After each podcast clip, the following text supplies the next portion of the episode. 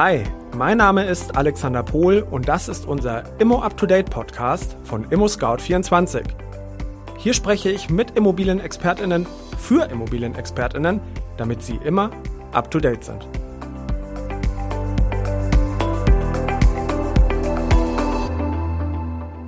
In dieser Folge habe ich den Geschäftsführer Oliver Heb der Oliver Heb Consulting GmbH zu Gast. Oliver ist zwar nicht persönlich vor Ort, er ist uns aber live zugeschaltet. Er und sein Team sind unter anderem im Bereich des Immobilienmanagements, Asset Managements, der Verwaltung, der Vermietung und dem Verkauf von Wohnungen und Gewerbeeinheiten, der Zusammenarbeit mit BauträgerInnen sowie selbst in der Funktion als Bauträger tätig. Dabei spielen Klimaneutralität und Nachhaltigkeit kontinuierlich eine wichtige Rolle für sein Unternehmen. Wir sprechen auch über die Herausforderungen des klimaneutralen Bauens, über die damit verbundenen Chancen und Risiken sowie über die Unterschiede im privaten Wohnungsbau, Geschosswohnungsbau und dem Bau von Gewerbeimmobilien. Zudem schaue ich gemeinsam mit Oliver in die Zukunft des Wohnens und er wird uns auch Einblicke in sein aktuelles Projekt Living Spaces in Hanau geben. Also, nun wünsche ich Ihnen ganz viel Spaß beim Zuhören dieser sehr informativen Folge. Hallo Oliver, herzlich willkommen zu unserem Immo Up to Date Podcast. Mega cool, dass du dabei bist. Danke, dass ich dabei sein darf. Olli, viele Hörerinnen und Hörer und ich natürlich auch haben dieser Folge ja schon sehr entgegengefiebert. Nachhaltigkeit und Klimaneutralität sind zwei sehr präsente Themen, die nicht nur im gesellschaftlichen und im wirtschaftlichen Kontext Beachtung finden, sondern ja auch zunehmend in der immobilienpolitischen Debatte an Relevanz gewinnen und zum Teil ja auch ja, kontrovers diskutiert werden. Bevor wir einsteigen, denke ich, ist es wichtig, dass wir die Begrifflichkeiten kurz definieren und den Unterschied erklären. Gerade die Begriffsdefinition zur Nachhaltigkeit, die ist ja sehr umkämpft und wird oftmals unterschiedlich gedeutet. Warum ist das so deiner Meinung nach und was verstehst du als Profi unter Nachhaltigkeit und Klimaneutralität? Ich würde die Begriffe teilen. In der Nachhaltigkeit bezeichnet oder verstehe ich die Langlebigkeit auch eines Produktes unter dem Aspekt der ökologischen Verantwortung und auch, dass es ökonomisch sinnvoll ist. Klimaneutralität würde ich ähm, lieber etwas abgestuft diskutieren in CO2-neutraler Energieversorgung, weil die vollumfängliche Klimaneutralität von Objekten so eigentlich noch gar nicht bemessen werden kann, insbesondere im Hinblick auf die äh, Klimabilanz von Baustoffen oder die Errichtung von Gebäuden. Mhm. Okay, zum Thema Baustoffe sprechen wir ja auch gleich nochmal. Also zusammenfassend und wenn ich dich hier richtig verstanden habe, könnten wir sagen, Nachhaltigkeit bezieht sich auf unsere ökologische Verantwortung, also darauf achtsam mit vorhandenen Ressourcen umzugehen, damit sie langfristig erhalten bleiben und vor allen Dingen auch auf natürliche Art und Weise erneuert werden können. Korrekt? Ja. Ähm, ich glaube aber, dass Nachhaltigkeit ja auch, wie du ja richtig sagst, hat einen ökonomischen Aspekt, aber vor allen Dingen ja auch einen gesellschaftlichen Aspekt. Sprechen wir später auch nochmal drüber. Ähm, ich habe in Vorbereitung auf unser, auf diese Folge, habe ich mal ein bisschen gegoogelt. Tatsächlich nennt man diese beiden oder die Synergie dieser drei Aspekte, gesellschaftlich, ökonomisch und ökologisch, bezeichnet man auch als Nachhaltigkeitsdreieck. Wir haben ja fleißig hin und her überlegt und im Rahmen dieser Folge möchten wir uns speziell auf die ökologische Nachhaltigkeit konzentrieren und in diesem Zusammenhang mit der Nachhaltigkeit beim Bau von Immobilien. Klimaneutralität, ich fand es gerade sehr spannend, hast du auch schon angesprochen, ist ja ein wirklich wesentlich spezifischerer Begriff. Er besagt ja nämlich, dass quasi der Prozess, ein Prozess zustande kommt, der das Klima nicht beeinträchtigt. Also beispielsweise beim Bau eines Gebäudes werden jetzt CO2-Emissionen ausgestoßen. Diese Verschmutzung muss aber an anderer Stelle wieder gut gemacht werden, um ein klimaneutrales Gleichgewicht herzustellen. Eine Möglichkeit, den CO2-Haushalt positiv zu beeinflussen und diese Klimabilanz eben aufzubessern, kann beispielsweise im Zusammenhang sein, dass ich Pflanzen anpflanze oder eben auch auf nachhaltige Baustoffe wie beispielsweise Holz umsteige. Oliver, du selbst bist ja seit über 20 Jahren schon als Experte im Geschäft. Wie haben sich die Bedeutung von Klimaneutralität und Nachhaltigkeit in der Immobilienbranche über die Jahre entwickelt? Haben die Aspekte schon immer eine Rolle in deiner beruflichen Karriere gespielt? Ja, sie haben definitiv schon immer eine Rolle gespielt. Ähm, was hat sich verändert? Sie sind im Bewusstsein angekommen. Wenn wir vor 20 Jahren haben wir über Energiesparen gesprochen, aber wir haben noch nicht über Klimaneutralität oder Nachhaltigkeit gesprochen. Es ist schön, dass es so ist.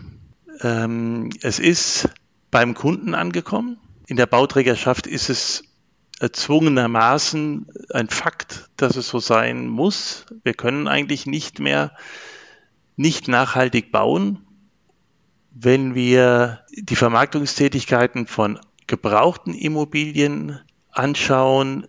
Da haben wir noch ein bisschen Nachholbedarf hinsichtlich der Beratung unsererseits als Branche und auch in den Möglichkeiten der Umsetzung entlang der gesetzlichen Vorgaben.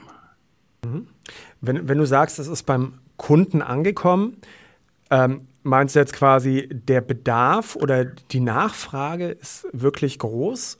Deckt sich das oftmals mit den Vorstellungen eines Käufers? Also deckt sich die Realität, was wirklich auch Nachhaltigkeit und Klimaneutralität bedeuten, auch wirklich mit den Vorstellungen der Verbraucher? Sagen wir mal so, wenn ich zwei Immobilien habe, die eine ist klimagünstiger als die andere und sie sind preisähnlich, wird der Verbraucher sich in jedem Fall für die nachhaltigere Immobilie entscheiden. Ähm, mhm. Weiß der Verbraucher schon alle Details, die ihn da erwarten könnten? Nicht immer. Wir haben heute die Möglichkeiten, unseren Energieverbrauch zu monitoren und bald soll es auch Gesetz sein, dass dies bei Neubauten immer so der Fall ist. Das ist, ja. das ist nicht jedem Käufer einer Eigentumswohnung bewusst. Aber wenn wir ihm es erklären, freut er sich darüber und er sieht auch die Vorteile. Viele Dinge der ökologischen Nachhaltigkeit sind vielleicht intuitiv. Wenn ich mir die Lage der Immobilien, die wir bauen, anschaue, dann sind die oftmals, jedenfalls in meinem Umfeld, eher landschaftlich großzügig. Also wir mhm. fassen die Ökologie mit auf. Wir nehmen im Prinzip den, den natürlichen Raum, in dem wir die Immobilien bauen und sprechen damit auch eine gewisse Klientel an. Also wir bauen nicht in Ballungsgebieten, sondern meistens am Rande der Ballungsgebiete und haben da natürlich auch schon eine Kundschaft, die naturnäher sind, also die es äh, sich freuen, wenn sie mit dem E-Bike fahren können oder die sich freuen, mhm. wenn sie öffentliche Verkehrsmittel in der Nähe haben.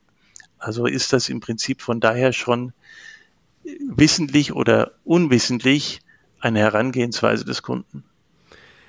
Du hast ja auch aktuell ein wirklich sehr spannendes Projekt in deinem Portfolio, das Bauprojekt Living Spaces in Hanau. Das schauen wir uns auch äh, an späterer Stelle nochmal ein Stück weit genauer an. Uns hören ja heute bestimmt auch viele Maklerinnen zu. Welches Wissen benötige ich, um mich für Verkaufsmandate bzw. nachhaltige Bau Bauprojekte oder ja, nennen wir es mal Ausschreibungen von Bauträgern erfolgreich zu bewerben? Welche Tipps kannst du geben? Das ist breit gefächert. Ich glaube, die entscheidend ist die Bereitschaft zu beraten. Wenn ich einen äh, Bauträger eine, mein Vermarktungskonzept anbieten möchte, dann äh, kann ich mich von der Konkurrenz unterscheiden, indem ich mich möglichst spezifisch mit dem Projekt beschäftige und vielleicht zusätzliche Hinweise geben kann. Der Bauträger verlässt sich auf seinen Architekten, der Architekten verlässt sich auf seinen Statiker und Energieberater. Der Makler oder der Vermittler aber kennt den Markt. Das heißt, er weiß in aller Regel, was sein Kunde möchte möchte sein mhm. Kunde gerne die Möglichkeit haben, ein Elektroauto zu aufzuladen, möchte sein Kunde gerne die Möglichkeit haben, einen Stellplatz für ein E-Bike zu haben. Ähm, haben wir Kellerräume mit Fahrradständern, in die unsere Lastenbikes gar nicht mehr reinpassen. Also es sind ganz viele Kleinigkeiten, die aber kundenrelevant sind, in denen ich mich einbringen kann. Und ich glaube, dass ähm, Immos24 ist ja eigentlich eine, eine, eine Plattform, die eine unglaubliche Markttransparenz erzeugt hat, dass jeder das hat, aber dass wir die individuelle Beratung weiter in den Vordergrund stellen müssen. Ähm, sonst, glaube ich, können wir keine großen Mandate mehr gewinnen. Hm. Geschäfte passieren zwischen Menschen und gerade die Makelei ist ja und bleibt definitiv ein People-Business. Ja. Du selber machst ja auch klassische Makelei. Du bist aber ja auch im Bauträgergeschäft und in der Projektentwicklung. Wir wollen ja heute auch ein Stück weit über die Herausforderungen beim nachhaltigen Bauen sprechen. Was würdest du sagen? Wo gibt es da Herausforderungen? Hm. Äh, um ganz ehrlich zu sein, ich sehe da wenig Herausforderungen. Ich mache es aber auch schon sehr lange und beschäftige mich sehr damit. Ich glaube, für einen Einsteiger ist es wichtig, sich den ein oder anderen Energieberater mal anzuhören, um mhm. die Kompatibilität der einzelnen Anforderungen aufeinander abzustimmen. Zum Beispiel Energieeinspeisung, welche Alternativen habe ich und welche Energiequellen kann ich für das entsprechende Objekt überhaupt nutzen? Habe ich genügend Raum? Habe ich genügend Energiereserven? Ähm, wie ist die Lage des Objektes? Da sollte man sich einfach ein bisschen Zeit nehmen. Es ist aber kein Hexenwerk. Also ich glaube, dass das durchaus jeder bewältigen kann. Das Thema Energie ist ja wirklich bei Nachhaltigkeit und Klimaneutralität ein sehr zentrales Thema. Wir sprechen auch gleich noch konkret über dein Bauprojekt in Hanau, Living Spaces. Ähm, zunächst lass uns doch mal einen Blick auf die Zahlen werfen. Laut einem Artikel der BNP Paribas zum nachhaltigen Bauen in Deutschland von 2021 wurde 2013 nur 550 Gebäuden eine Green Building Zertifizierung ausgestellt. Green Buildings sind, liebe Hörerinnen und Hörer, speziell zertifizierte Gebäude, denen nicht nur eine ökologische Nachhaltigkeit attestiert wird, also zum Beispiel durch eine hohe Energieeffizienzklasse oder durch die Auswahl nachhaltiger Materialien, sondern Green Buildings sind vor allen Dingen auch Gebäudekonzepte, die wichtige ökonomische und soziale Komponente berücksichtigen, wie beispielsweise im Baustil und der Architektur. 2019 sind es bereits 2100. Das entspricht einer jährlichen Wachstumsrate von immerhin 45 Prozent, also durchschnittlich 250 Green Buildings pro Jahr. Olli, wie lässt sich diese Zunahme erklären? Zunächst einmal ist es schön, dass es so ist. Äh, der hohe prozentuale äh, Anteil ist natürlich ein Basiseffekt. Das liegt zum einen daran, dass es die Auszeichnung noch nicht so lange gibt zum anderen aber auch, dass sich nicht jeder die Mühe macht, die Auszeichnung zu bekommen. Ich finde es schön, dass wir das Green Building nun auch gesellschaftlich in, und auch medial weiter besprechen oder dass es ein Thema ist, dass es ein Ziel ist, auf das ich hinausarbeiten möchte. Ähm, letztendlich sollten wir uns überlegen, wie green unsere gesamten Gebäude werden können, denn es wäre das Natürlichste. Mhm. Du sprichst gerade davon, dass sich nicht jeder die Mühe gibt. Also wenn ich so ein Projekt entsprechend zertifiziert bekomme, könnte ich mir persönlich vorstellen, ist doch das Beste, was dir passieren kann. Ähm, warum glaubst du, ist es noch nicht so ganz durchgedrungen, dass sich da jeder die Mühe gibt, äh, wie du ja sagst, diese Zertifizierung auch zu erhalten? Hat das äh, strukturelle Gründe? Will man ähm, vielleicht sogar auch einen einfacheren Vertrieb haben? Woran könnte das liegen? Ich glaube, es ist der administrative Aufwand. Okay. Ähm, die, die, die Bauerei ist administrativ sehr, sehr aufwendig geworden. Und ich glaube einfach, dass dann viele Büros an die Grenzen ihrer Kapazitäten kommen und einfach nicht noch mehr erfüllen möchten oder noch mehr Dokumente zusammensammeln wollen, um sich zu rechtfertigen. Jetzt gibt es ja große Unterschiede zwischen dem privaten Wohnungsbau, also beispielsweise dem Bau von Einfamilienhäusern, dem Gewerbebau, wie zum Beispiel unserem klimaneutralen Gebäude bei der Scout 24 in Berlin, und dem Geschosswohnungsbau. In dieser Folge wollen wir uns ja mit nachhaltigem Geschosswohnungsbau beschäftigen. Oliver, welche Merkmale gibt es dafür? Nachhaltiger Geschosswohnungsbau. Also der Bau von langlebigen Eigentumswohnungen oder Eigentumswohnungsanlagen. Ich denke, das Wort Nachhaltigkeit, das wir etwas bauen, von dem wir uns heute vorstellen können, dass es in zehn Jahren noch neuwertig ist. Wenn wir das schon mal erreichen würden aktuell, ich glaube, dann hätten wir schon einen Schritt weiter Richtung Nachhaltigkeit bewegt. Mhm. Und du baust und vermarktest ja gerade auch ein sehr nachhaltiges Projekt, Living Spaces in Hanau. Wir haben es vorher schon mal angesprochen. Konkret, welche Aspekte der Nachhaltigkeit habt ihr bei der Planung und bei dem Projekt schlussendlich berücksichtigt? Das ist vielfältig.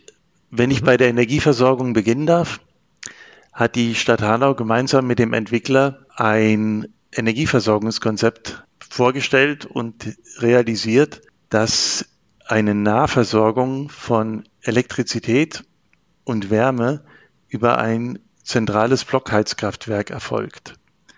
Mhm. Der Vorteil ist, dass ich flexibel auf Energiemix oder auf den Einspeisung des Energiemixes reagieren kann. Wenn jetzt aktuell mit Geothermin gearbeitet wird und es stellt sich in fünf Jahren heraus, dass Windkraft die bessere Alternative ist, kann das zentral umgestellt werden. Würden wir das individuell in jedem Haus machen und stellen fest, dass Solaranlagen nicht mehr so effizient sind wie Luftwärmetauscher, dann müssten wir jedes Haus individuell verändern. Das heißt, in diesen Stadtplanungen Nahversorgungssysteme zu haben, ist, glaube ich, sehr hilfreich, um eine nachhaltige und auch eine klimaneutrale Energieversorgung in der Zukunft darzustellen. Mhm. Elektromobilität, wenn ich klimaneutralen Strom zur Verfügung stellen kann, ist es äh, nur logisch, dass ich dann auch versuche, möglichst viel Elektromobilität in dem Objekt zu realisieren. Wir haben das zum Beispiel, haben alle Häuser von uns die Möglichkeit, an jedem Stellplatz eine Wallbox einzubauen. Wir haben genügend Stellplätze für Elektrofahrräder, für Elektrolastenfahrräder. Wichtig auch für den nachhaltigen, längerfristigen Lebensraum ist ein High-Speed-Internet, das auch, was wir jetzt gerade erleben durften in der Pandemie, Arbeitsplätze zu Hause gesichert werden können. Es ist vielfältig. Es muss einfach aus meiner Sicht möglich sein, dass ich in zehn Jahren da leben kann. Dass ich sagen kann, ich habe jetzt ein Elektroauto und ich habe genügend Ladestrom zur Verfügung, dass ich mein Auto nicht zwei Tage stehen lassen muss, um wieder irgendwo eine größere Strecke zu überwinden. Ich kann gleichzeitig auch für die kurze Strecke mein E-Bike benutzen oder ich kann auch einfach öffentliche Verkehrsmittel benutzen. Ich habe die Wahl in irgendeiner Form, ohne sinnlos in jeder Familie mit drei Autos in der Gegend rumzufahren. Ja, ja. Also man, man kann sagen, in Hanau entsteht eine grüne, eine lebendige, eine klimaneutrale Oase. Ich nenne es jetzt einfach mal so. Ähm, du sagst aber auch, und das finde ich besonders spannend, ähm, dass diese Oase ja auch ausbaufähig ist und wandelbar unter Berücksichtigung klimaneutraler und nachhaltiger Prämissen. Ähm, was ich besonders gut finde, ist, du sagst ja, nicht nur der Bau ist nachhaltig gestaltet, sondern dieser gesamte Kreislauf mhm. findet Berücksichtigung. Und Bewohnerinnen und Bewohner von Living Spaces haben die Möglichkeit, quasi aktiv zu partizipieren, sei es darum, dass ich quasi einfacher mobil bin, dass ich mein E-Auto aufladen kann, finde ich sehr, sehr spannend. Ist dieses Projekt in Hanau ein Pionierprojekt? Also das erste Projekt dieser Art in der Region? In dieser Größe ist es definitiv ein Pionierobjekt. Es ist das größte zusammenhängende, was wir aktuell in Deutschland bauen. Für wie viele Bewohner bietet das Objekt Platz? Es ist geplant, dass dort äh, 5000 Menschen leben werden, ähm, unterstützt von medizinischen Versorgung, von kleinen Läden, Einzelhandel und Büroflächen. Wenn uns jetzt auch interessierte BauträgerInnen zuhören, was würdest du sagen, sind die sogenannten Low-Hanging Fruits, also die Dinge, die schnell und vor allen Dingen kostengünstig umzusetzen sind, wenn ich ein nachhaltiges Projekt plane? Ich würde in jedem Fall auf die Hausanschlussleistung achten. Das hört sich jetzt banal an. Wenn aber die Hausanschlussleistung eines Hauses zu niedrig ist, werde ich in der Zukunft damit nicht in der Lage sein, die Elektroautos aufzuladen. Das kann man direkt beim Bau machen, ob ich jetzt 100 Kilowatt oder ob ich 200 Kilowatt ans Haus hänge. Das ist kein großer Unterschied. Im Nachhinein ein Riesenkopfschmerz ist zu ändern. Darauf achten, dass man von Anfang an Glasfaserverkabelung hat und nicht auf Cat 7 heruntergeht, weil wir werden immer schneller im Internet und Kupfer hat mhm. einfach ein Limit. Ähm, wir sollten in jedem Fall auf die Optionen der Energieversorgung schauen. Wenn es nicht möglich ist, wie jetzt in Hanau, was eine wunderschöne Begebenheit ist, die Energieversorgung zentral zu bekommen, sollten wir darauf achten, dass wir die alternativen Energien, die wir einsetzen, so einsetzen, dass wir sie austauschen können. Wenn ich das ganze Haus heute auf Solarenergie setze, bin ich von dieser Technologie völlig abhängig. In der Regel geht man dann wieder hin heutzutage und ersetzt die äh, und verstärkt diese Energie durch Gasthermen, was dann aus meiner Sicht wieder völlig hirnlos ist. Ähm, es sollte also vorher hingehen und sagen, lass uns ein Konzept entwickeln, wie wir Energie in zehn Jahren in diesem Haus liefern wollen und nicht, wie wir heute günstig bauen können. Das wird leider wird viel zu oft hier aufs Geld geschaut. Vor allen Dingen, weil Immobilien sind ja meist, wie du ja auch vorher schon gesagt hast, nicht nur Wohnräume, und das hat die Pandemie ja auch, äh, denke ich mal, gezeigt, sondern Immobilien sind Wohn-, Lebens- und Arbeitsräume gleichzeitig. Allerdings müssen wir, glaube ich, auch erkennen, dass Gebäude zu den größten Verbrauchern von Ressourcen und Energie gehören und für einen Großteil der CO2-Emissionen verantwortlich sind. Wie verhält es sich dann eigentlich mit den, mit den Bausubstanzen? Holz ist ja gefragter denn je. Erleben wir gerade eine zweite Renaissance? Holz ist ein schöner Baustoff. Es ist momentan auch in allen Medien. Was ich vermisse, mhm. ist die Diskussion, wie lange ein Baum braucht, bis er wächst. Die sogenannte Hiebzeit für Bäume, das ist die Bäume bis, die Zeit, bis die Bäume erntereif sind, sind zwischen 50 und 100 Jahren. Ähm, Qualitätshölzer wie Eichen oder Buchen brauchen noch länger eigentlich müssten wir uns dann fragen, halten diese Häuser, die wir mit Holz bauen, länger als die 50 bis 100 Jahre? Denn wenn das nicht so ist, würden wir genau das Gegenteil damit erreichen, was wir mit dem Holz machen. Ich glaube, dass Holz in den, die klassische Blockhütte in den Bergen, die wir uns jetzt äh, vorstellen, die wird 200 Jahre stehen. Das ist mit Sicherheit der richtige Baustoff am richtigen Platz. Ich glaube aber, dass äh, das amerikanische Modell, Häuser mit sehr viel Holz zu bauen, um sie nach 35 Jahren einfach abzureißen und neu zu bauen, vielleicht mehr Energie verbraucht, als wenn wir unsere bestehenden Baustoffe besser recyceln können. Was wäre zum Beispiel, wenn unser Beton oder unsere Steine aus recyceltem Material bestehen? Ja, also es gibt ja Stimmen, die sagen, dass bis 2015 der Holzbau locker einen Anteil von 50 Prozent der gesamten Baumassen realisieren wird. Ähm, ich denke, so ein, so ein Zwischenweg ist, ist ganz spannend, weil wir wissen ja, dass Zement, Beton und Stahl nicht nur eine Unmenge an Ressourcen benötigen, sondern auch große Mengen an CO2 verursachen.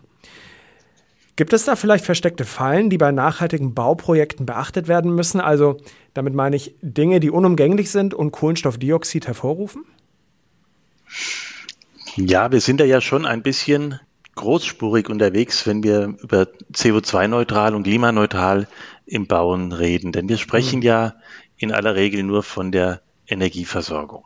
Ich vergleiche das immer gern mit äh, den Automobilen. Ähm, wir sprechen bei den Automobilen in der Regel auch nicht über die CO2-Bilanz der Erstellung und das machen wir bei den Immobilien auch noch nicht. Vielleicht gibt es da mal eine Tendenz hin, dass man sagt, wir bauen aus recycelten Steinen. Ja, es gibt da im Holzbau gibt es das schon, also da gibt es die äh, Wiederverwertbarkeit. Vielleicht gibt es das irgendwann bei Steinen auch und dann stehen recycelte Steinhäuser 150 Jahre. Wäre doch wunderschön. Mhm. Wie nimmst du eigentlich, also wie groß ist das Interesse der Zielgruppe, die sich hier angesprochen führt? Haben wir hier nur einen kurzfristigen Trend oder würdest du sagen, dass nachhaltiges Wohnen immer populärer wird? Es ist schön, dass es populärer wird und es ist auch ein Muss. Ich denke, wir schulden es der Gesellschaft, wir, wir schulden uns es der nächsten Generation, ähm, uns Gedanken darüber zu machen, wie wir bauen. Ähm, Ex und Hop ähm, und einfach schnell gebaut oder möchten wir gerne so bauen, dass unsere Kinder und Kindeskinder da noch wohnen können? Denn wie du finde auch angesprochen hast, was haben wir für Dinge, die wir nicht öffentlich diskutieren? Also wie viel Energie verballern wir, wenn wir so ein Objekt bauen? Ähm, wenn wir es länger nutzen, haben wir die Energie besser eingesetzt. Da glaube ich schon, dass es sinnvoll ist, sich mehr Gedanken zu machen, wie Häuser aussehen können oder wie ich die in der Zukunft benutzen kann oder auch wie variabel sie unter Umständen sind. Mhm. Also du sagst, die Nachfrage ist groß, das Angebot ist aber noch gering. Was müsste denn passieren, damit nachhaltiges Bauen mehr etabliert wird? Ich werfe jetzt mal einen Stein ins Wasser und ich sage, in Deutschland mangelt es am Pioniergeist. Würdest du dem zustimmen? Das glaube ich nicht. Ich glaube, dass wir viele Pioniere haben. Ich glaube, dass wir aber unglaublich viele Regeln, Bestimmungen, Gesetze, Normen haben, an denen Pioniere scheitern. Ähm, es kommen Menschen, junge Menschen mit guten Ideen und sie werden derart ausgebremst, dass sie dann einfach sagen, ja, dann lasse ich es halt. Die, die Baumaterie ist unwahrscheinlich reguliert und das ist immer weniger gut für Pioniere. Sprechen wir doch mal konkreter über die Vorteile für die KäuferInnen. Welche kannst du uns aufzählen? Und stimmt der Mythos, dass bei solchen Projekten höhere Kosten entstehen im Vergleich zu klassischen Bauprojekten? Die Einstandskosten sind höher. Okay. Also wenn ich ein, äh, ein äh, wirklich nachhaltiges Objekt baue, dann habe ich höhere Baukosten. Das ist so. Ähm, nur diese, diese höheren Einstandskosten sollten sich rentieren, indem ich die laufenden Kosten über die Zeit einfach geringer sind. Und es sollte sich auch dem Grund rentieren, dass dieses Objekt einfach in 10, 20, 30 Jahren noch marktfähig und lebensfähig ist. Also du sprichst quasi auch nicht nur Käufe an, sondern das sind auch spannende Investitionen, ja, auch beispielsweise für Kapitalanleger. Absolut. Was sind denn die größten Herausforderungen eines solchen nachhaltigen Projekts und wo kann ich BauträgerInnen als VermittlerInnen unterstützen? Nun, man sollte sich als Vermittler darüber im Klaren sein, dass viele Bauträger schon sehr personalintensiv arbeiten. Mhm. Ähm, Architekten, Innenarchitekten, Energieberater zur Seite haben oder auch in deren Firmen haben und durchaus sich überlegen, ob sie sich noch zwei zusätzliche Verkäufer in die Firma holen, um das dann direkt zu platzieren. Ich muss mir also Gedanken machen, welchen Added Value bringe ich in diese Firma? Man muss sich da schon ein bisschen strecken und ich glaube, seine Hausaufgaben machen. Mhm. Äh, wie du Finn auch schon sagtest, it's a people's business. Also du solltest dann schon mit guten Vorschlägen kommen, wie man dieses Projekt platziert und mit welchen Gimmicks man es ausstattet, damit man sich von der Konkurrenz abhebt. Das ist ein Punkt, den der Bauträger nicht hat. Der Bauträger kennt seinen Laden und ist unter Umständen ein bisschen betriebsblind. Also wenn ich ihm Elemente bringen kann, die in der Konkurrenz schon in der Planung sind, kann ich mir vorstellen, dass das André leichter ist. Könnte man auch sagen, dass eine Vermittlerin, ein Vermittler bei der medialen Aufbereitung, bei der Erreichung der Zielgruppe und bei der sachgemäßen Darstellung beispielsweise eines Exposés dem Bauträger, der Bauträgerin eine große Hilfe wäre? Ja, also okay. wir sollten schon als Vermittler Marketing-Experten sein. Hm. Also wir, die, die Story des Verkaufens, die sollten wir liefern. Das ist ein wunderschönes Schlusswort. Lieber Olli, am Ende unseres Podcasts frage ich unsere Gäste immer eine Frage. Was ist dein Wunsch für die Immobilienbranche der Zukunft? Wow. Ich würde mir wünschen, dass mehr Gelassenheit in Politik und Medien herrscht und der Baubranche mehr Vertrauen entgegengebracht wird. Ähm, wenn wir im Ausland unterwegs sind und reden über deutsche Gebäude, über die deutsche Architektur, über den deutschen Fortschritt, dann haben wir ein unwahrscheinlich hohes Ansehen. In unserem Land aber selbst stehen wir in den Medien in einer sehr, sehr hohen Kritik. Mit ein bisschen mehr Vertrauen und Gelassenheit könnten wir, glaube ich, schneller, effizienter zu mehr nachhaltigen Gebäuden kommen. Mhm. Also nachhaltiges Bauen bedeutet zusammengefasst, zukunftsgerichtet zu bauen, für die nächste Generation vorausschauend zu bauen, umweltschonende Gebäude zu schaffen und durch geringere CO2-Emissionen eine verbesserte Wohn- und Arbeitsqualität herzustellen. Würdest, würdest du das so unterschreiben? Absolut, das hast du gut zusammengefasst. Vielen lieben Dank, Olli, für deine Zeit und die ganzen Informationen. Es war wirklich sehr, sehr interessant. Es hat mir unglaublich viel Spaß gemacht. Ich wünsche dir weiterhin bei allem, was du tust, viel, viel Erfolg. Danke dir und einen wunderschönen Tag. Das war unser heutiger Immo Up to Date Podcast von Immo Scout 24. Vielen herzlichen Dank für das Zuhören. Ich hoffe sehr, dass es Ihnen gut gefallen hat. Abonnieren Sie bitte unbedingt unseren Podcast, empfehlen Sie uns weiter und geben Sie uns auch gerne ein Feedback an folgende Mailadresse: podcast@scout24.com. Wir freuen uns auf Sie und bis zum nächsten Mal, wenn es in 14 Tagen wieder heißt Immo Up to Date mit Immo Scout 24.